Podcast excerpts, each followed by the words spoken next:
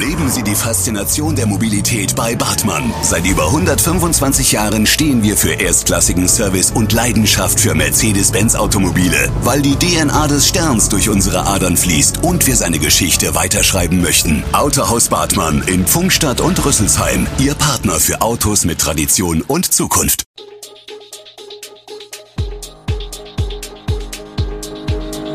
Gude, unser morgendliches News Update. Das Wichtigste aus Südhessen für Sie im Überblick.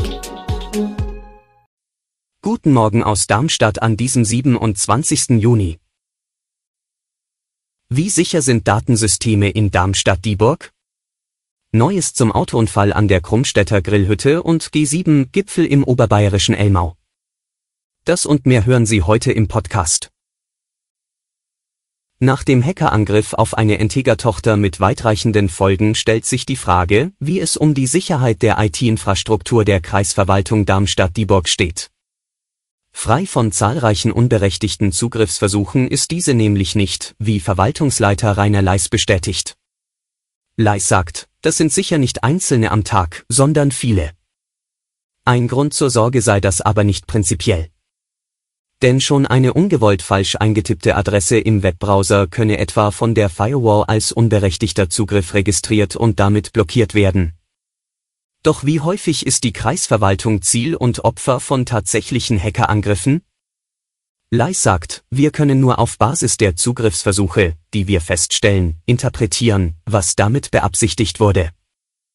Inwiefern da erfolgreiche Zugriffsversuche unberechtigter Art dabei waren, bringt mich ins Reich der Spekulationen. Um den Verwaltungsbetrieb auch bei einem Ausfall wichtiger IT-Infrastruktur trotzdem am Laufen zu halten, gebe es entsprechende Vorkehrungen. Sicherheit denke man auf allen Ebenen mit. Es sei eine Verpflichtung, dass Verwaltungen angemessen mit der Sicherheit der Daten ihrer Bürger umgehen, um so den erforderlichen Schutz zu gewährleisten. Schauen wir nach Riedstadt im Kreis Groß-Gerau. Schockierte Angehörige und sieben Verletzte, das ist die Bilanz eines Unfalls am Freitagabend bei einer Geburtstagsfeier in der Krummstädter Grillhütte. Eine 33-Jährige ist dort laut Polizeiangaben nach dem Besuch der Feier in ihren SUV gestiegen und dann mit Vollgas durch den überdachten Außenbereich der Grillhütte gerast. Nach derzeitigem Ermittlungsstand geht die Polizei von einer versehentlichen Fehlbedienung des Fahrzeugs aus. Der Wagen sei mit einem Automatikgetriebe ausgestattet. Ihr Ehemann saß dabei ebenfalls im Fahrzeug.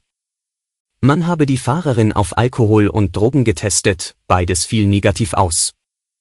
Drei Personen sind bei dem Unfall nach Angaben der Polizei schwer verletzt worden, darunter die Gastgeberin der Feier. Der entstandene Sachschaden wird auf etwa 15.000 Euro geschätzt. Es hätte schlimmer kommen können denn etwa zehn Minuten vor dem Unfall seien noch viel mehr Menschen im Außenbereich gewesen, sagt Helmut Schäfer, Vorsitzender des Fördervereins für Heimat und Geschichte.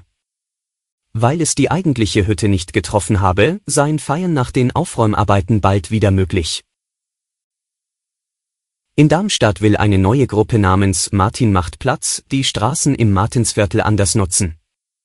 Einen halben Tag lang keine Autos am belebten Friedrich-Ebert-Platz, dieses Erlebnis haben rund 150 Menschen aus dem Martinsviertel und aus angrenzenden Quartieren bei einem Aktionstag am Wochenende geteilt. Die Aktion war die erste von vieren, die die neue Gruppe über den Sommer veranstalten will. Ihr Ziel, Nachbarn die Möglichkeit geben, den Raum für Autos einmal ganz anders zu nutzen. Dafür war die Straße am östlichen Platzrand ab vormittags bis zum Abend für den motorisierten Verkehr gesperrt, stattdessen gab es Musik, Spiele und Getränke. Auch parken sollte in diesem Abschnitt niemand, das klappte nicht ganz. Etliche Dauerparker waren offenbar nicht rechtzeitig auf die Veranstaltung hingewiesen worden. Wo also zukünftig hin mit all den Autos? Es gebe laut dem Bündnis eine Reihe von Stellplätzen rings ums Martinsviertel, die noch nicht ausgelastet seien.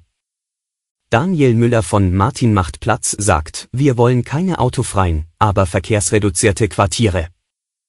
Er selbst könne sich gut ein Viertel vorstellen, in dem es weniger Dauerparkplätze gebe, dafür aber genügend Haltezonen vor der Haustür, beispielsweise zum Ein- und Ausladen von Einkäufen. Ärger über freilaufende Hunde an der Grube Prinz von Hessen in Darmstadt. Besonders am Wochenende toben sie im Wasser und über die Wiese. Hunde raufen spielerisch miteinander, keiner hat eine Leine, an deren Ende Herrchen oder Frauchen stehen. Dabei ist dies an der Grube Prinz von Hessen verboten. Es gibt die Regel, Hunde an die Leine und nicht ins Wasser. Aber daran hält sich kein Mensch, ärgert sich eine Spaziergängerin aus Darmstadt. Erst am Sonntag war sie dort unterwegs und habe bis zu zehn Hunde ohne Leine beobachtet. Das sei zu viel.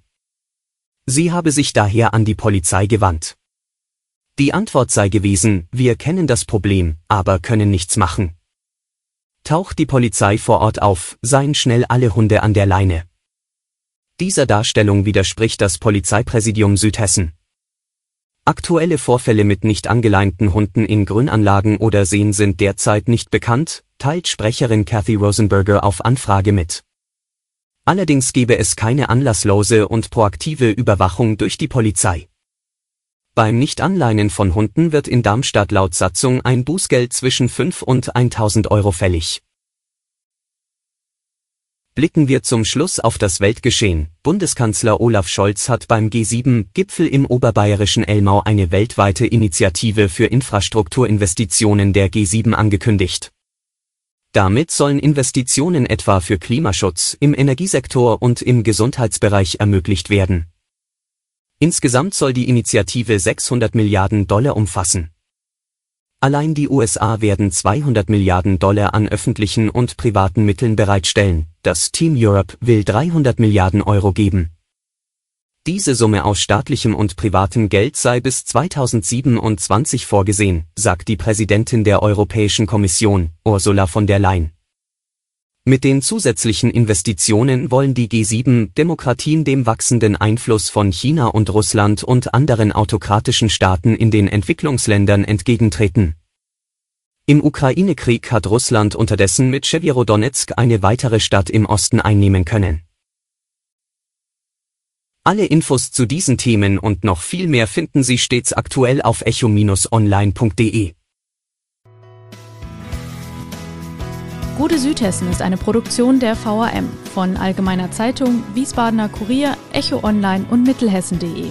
Redaktion und Produktion die NewsmanagerInnen der VRM. Ihr erreicht uns per Mail an audio.vrm.de.